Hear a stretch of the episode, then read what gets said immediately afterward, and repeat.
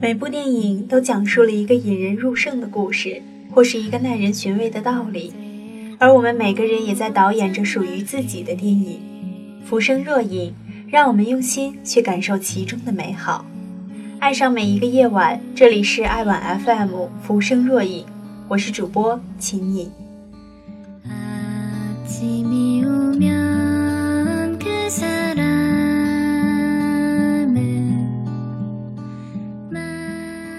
有没有一种时候，你希望自己的生活中多出一种意外？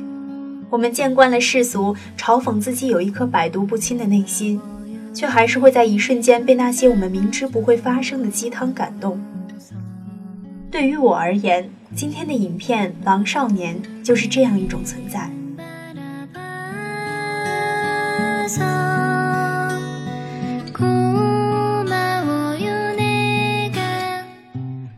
故事的女主名叫顺仪，是一个被百般呵护长大的普通人家的女儿。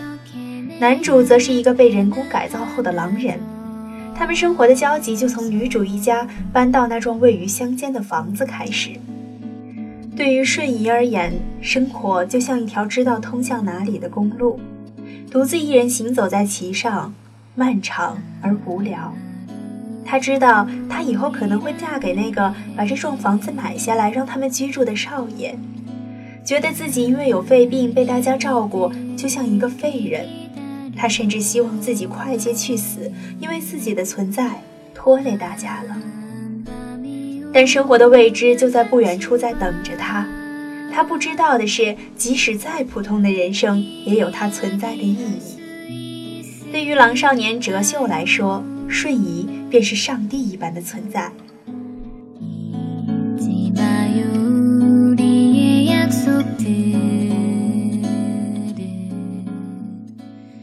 他们的相识并不愉快，哲秀尚保有狼性，他们会在看到食物时直接用手抓食，甚至有时会误伤瞬移。而平常对人敬而远之的瞬移，却意外的和这个狼少年相处得很融洽。他会不顾牙咬在手上的疼痛去教哲秀如何吃饭，他会耐心的一笔一画的握住哲秀的手，教他如何写字，他会主动帮哲秀剪去多余的头发，让他露出帅气的脸庞。对于这一切，恐怕只能用爱来解释。他们两个不幸的人在相互拯救，哲秀毫无保留的信任与依赖，让顺仪感觉到被需要的幸福。瞬移的关心则像一束冬日的暖阳，照入哲秀的世界。世界很大，而我们只有抱团取暖，才不至于孤单。但是，正因为世界很大，也总会有一些心怀不轨之人来破坏那些美好的情感。那个名叫之泰的少爷觊觎瞬移已久，他开始设法破坏他们两个之间亲密无间的关系。他将专家组搬出来监视哲秀。又接连将各种莫须有的罪名嫁祸于哲秀。最后一次，哲秀为了保护瞬移，在盛怒下杀死了一位邻居，抱住瞬移跑入深山。此刻，我多么希望他们可以就这样生活在人们的视线之外，但是最终还是有人寻来了，一声声呼唤越靠越近，他们手里有可以重伤哲秀的枪，哲秀在他们的手中不知会落得何种下场。所以，最终瞬移选择了自己离开。看着瞬移的背影消失在路的尽头，不知哲秀内心是何种心情。他的感情是纯粹的，不掺任何杂质的，怕是只剩下了无尽的痛。我们在追求自己所爱的路上，总会遇到一些不可抗拒的原因，迫使我们停下脚步。我们会选择妥协吗？答案总是无奈而现实。多数人总会选择放弃，这真的是一种难以言说的不甘。明明幸福近在咫尺，我们却不得不放弃。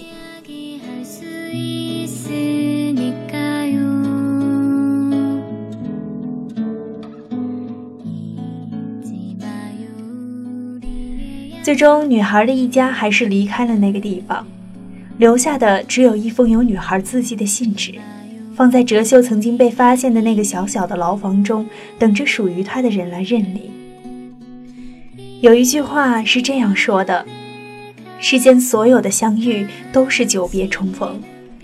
四十七年后，顺义已经垂垂老矣，子孙满堂，而哲秀依然是当初少年的模样。他们又在那幢房子中相遇，又或者说，哲秀从来就没有离开过那里，只因当初那信纸上的一句话：“等我，我会再回来的。”因为这一句话，他努力说话。只为给女孩念一部名为《雪人》的书，因为这一句话，他在那个狭小的房间里守了四十七年；因为这一句话，那个在外人看来像魔鬼般的怪物，温顺地低下了头。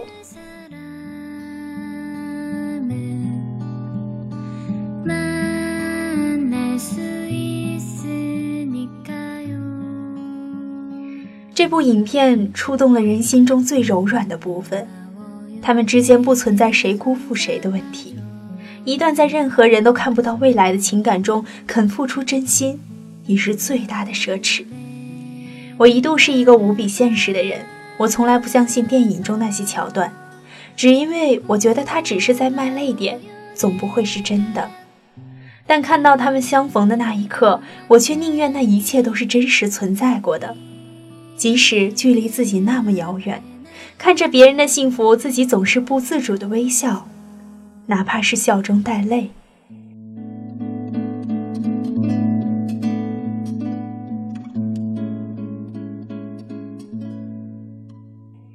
世间没有那么多人会像哲秀那样，为一句轻飘飘的诺言等在原地四十七年之久。我们不要轻易的去责怪那些违背诺言的人。也许他们内心早已对自己责怪过千万遍，就像已经老去的女孩，断断续续地哭着说：“对不起，我现在才回来。对不起，我去了别的国家。对不起，我和别的男人结了婚，有了孩子。对不起，我现在这样，头发都白了。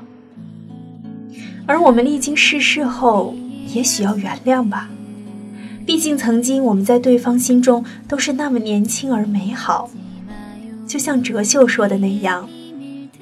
不是的，还是和当年的你一样，一样漂亮，完全一样的。一字一句，真诚而恳切，努力地表达自己淹没在时间海中的真心。毕竟，我们曾经那么的相爱啊。